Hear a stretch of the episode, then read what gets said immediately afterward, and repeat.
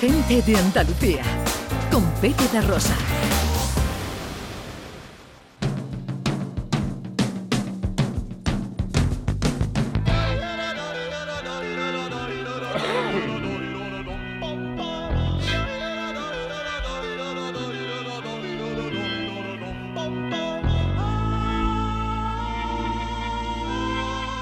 Llega ya Maese Vico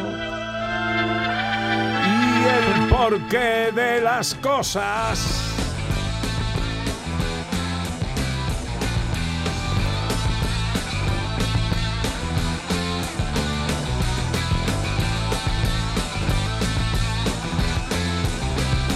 En todas las librerías y pescaderías Ética para desconfiados con Maese Vigo. Hoy extraemos algo de lo que eh, trata ese libro y diferenciamos eh, y aclaramos diferencias entre ética y moral, Vico. Este tema me parece eh, muy interesante porque solemos estar un poco confundidos. La verdad es que estamos más liados que la pargata un romano cuando se habla de esto. Y yo lo voy a explicar, voy a intentar explicarlo con peras y manzanas de la forma más sencilla y más clara para que cuando estemos en una conversación tengamos la autoridad suficiente para decirle, estás confundido, lo estás empleando mal, ¿verdad? Em, podríamos decir que estas dos palabras se usan como sinónimo de manera indistinta. Decimos, esta persona es muy poco ética, este señor es un inmoral, esta empresa no tiene una buena ética. Bueno, sí, de una manera coloquial se pueden decir muchas cosas. Y alguno me dirá, Vico, pero es que en el fondo, verdad, quien sepa griego y latín, las dos provienen del mismo sitio, las dos vienen a significar costumbre, porque ética eh, viene de la palabra griega etos, que significa la costumbre, y eh, moral viene de la palabra latina moris mora, que significa costumbre. Y va a aparecer que, oye, pues que las dos son lo mismo. Sin embargo, hay una diferencia entre una palabra y otra mm, de casi 500 años.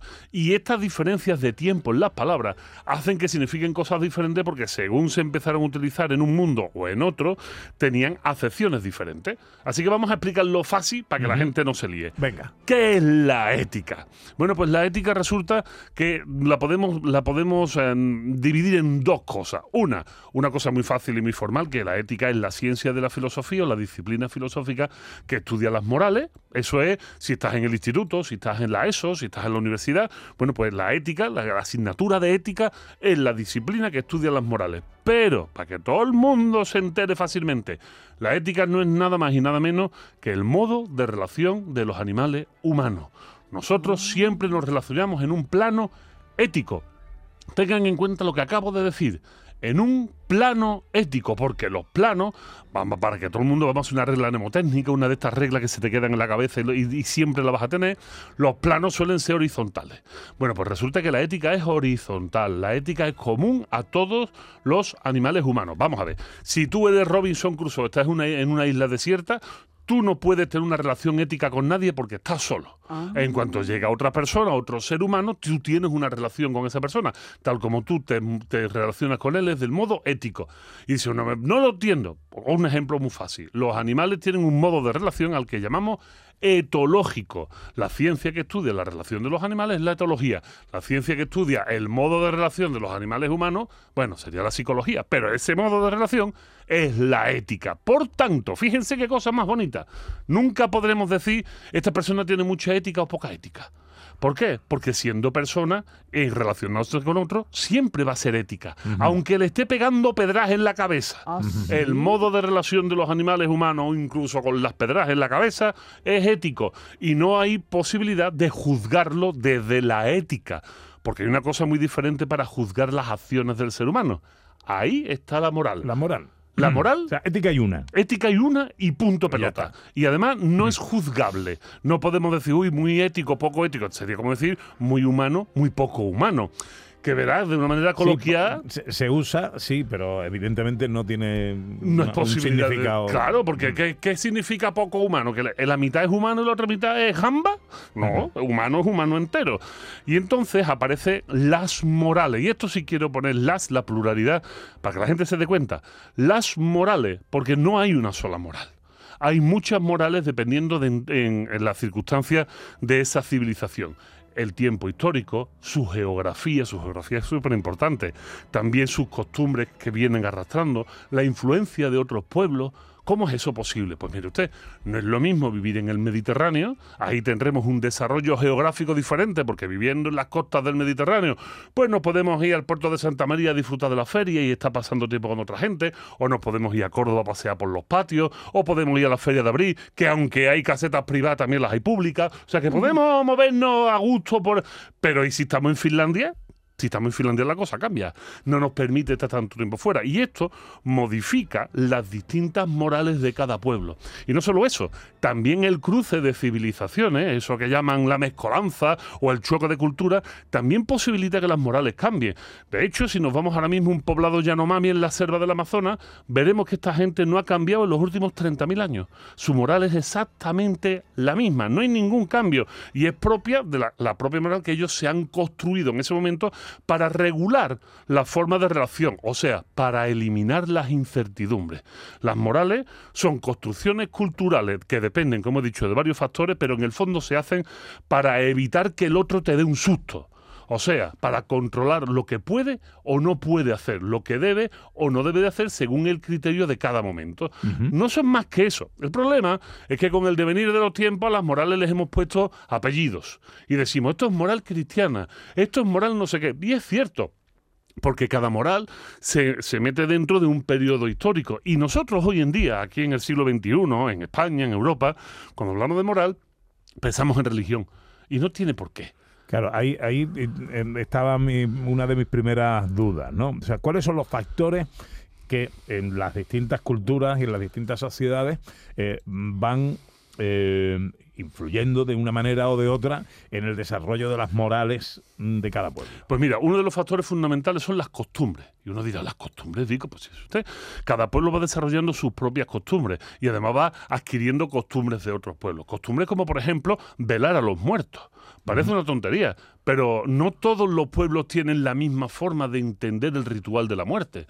Hay pueblos, como es el mexicano, que celebran dos días enteros, el 1 y el 2 de noviembre, al culto a la muerte, o sea, a entender que los muertos están con nosotros y participan. Pero hay otros pueblos, como pueden ser eh, en el Tíbet o en ciertas partes de China, donde la muerte no es más que un proceso de cambio y mientras nosotros velamos a nuestros muertos, los enterramos o los quemamos, hacemos toda una serie de ceremonias que necesitamos por nuestra costumbre para entenderlo y que eso modifica la moral, resulta que allí, cuando una persona muere, lo que hacen con esta persona, y esto que voy a decir suena un poco feo, pero un familiar coge el cadáver, se va a lo alto de una montaña, lo corta en pedazos, se lo da de comer a los buitres, esto se le llaman entierros celestiales o entierros celestes, se los da de comer a los buitres, los animales que hay, y cuando quedan las osamentas, mondas y lirondas, las partes las mezclan con harina y se los vuelven a dar de comer a las carroñas. ¿Por qué? Porque en esa parte del mundo hace tanto frío que los cadáveres no se descomponen, cuesta mucho trabajo enterrarlo y ellos piensan que el cadáver no es más que una cáscara vacía donde ya no está nuestro ser querido.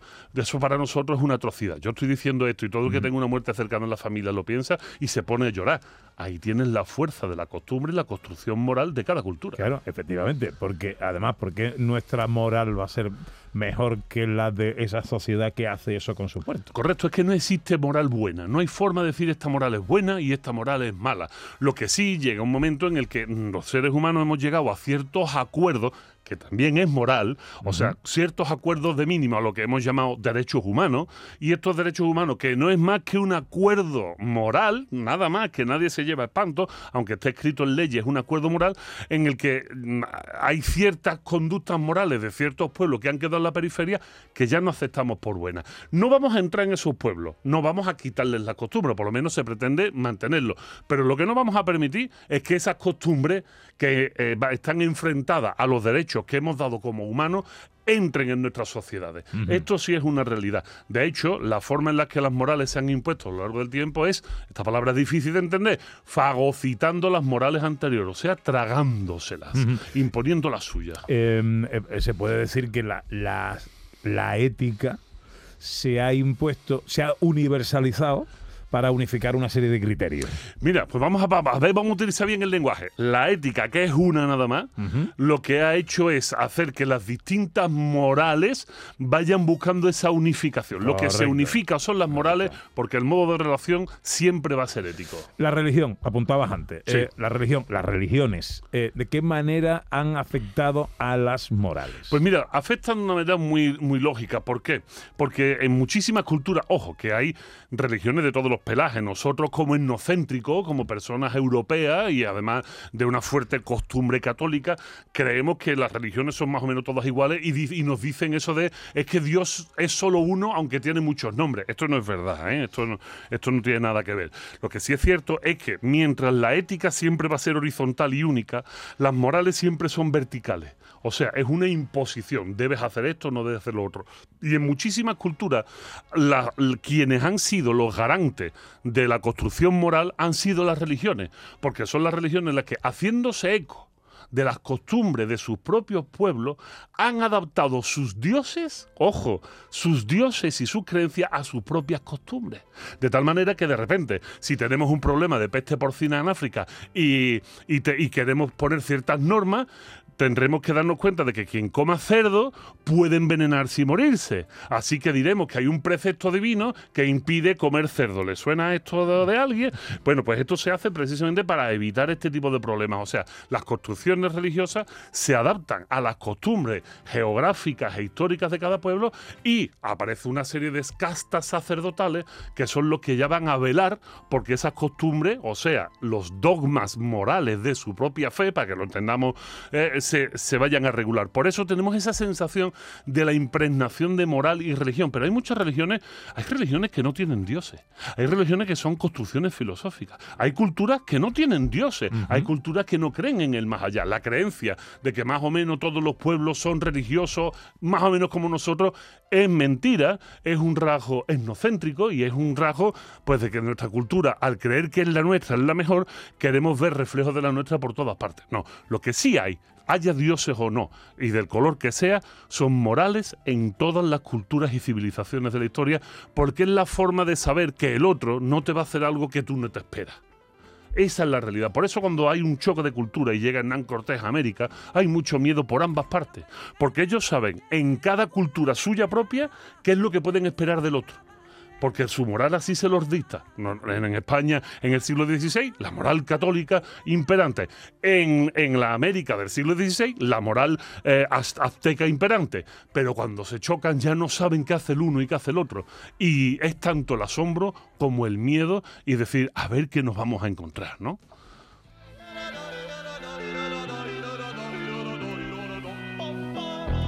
Bueno, ¿tú te has enterado ya o no, Ana? Yo me he enterado ya. Bueno, Y está muy bien. De todas maneras, este tema lo deberíamos de traer en más ocasiones, ¿eh? Porque tiene mucha... Tiene, Tiene- mucha amiga. Tiene mucha amiga. Pero si queda claro que la moral es vertical, una imposición, Sí. y la ética es horizontal, una y común para todos, yo Ya. me voy contento a casa. Eso sí, yo creo que ha quedado claro. Bueno, ¿cómo va ética para desconfiados? Esto es un misil, yo no sé qué va a pasar con ética para desconfiados, esto es un auténtico misil, Qué estamos bien. a la espera. El día 24 sale la, la segunda edición del libro, el libro todavía se puede encontrar en algunas librerías de España, pero así en las grandes superficies esto ya se ha acabado, entonces estamos esperando que entren la- los nuevos libros y decía esto de un libro de filosofía que ha salido el día 3 y estamos a lo que estamos, esto es una barbaridad. Qué buena la Estamos noticia. liando, la estamos liando. Bueno, ética para desconfiados con Maese Vico.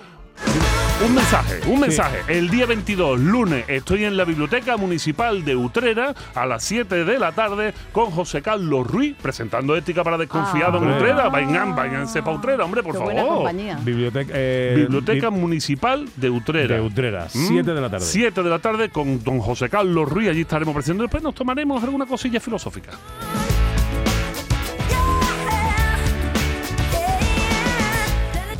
Gente de Andalucía. Con Pepe Rosa.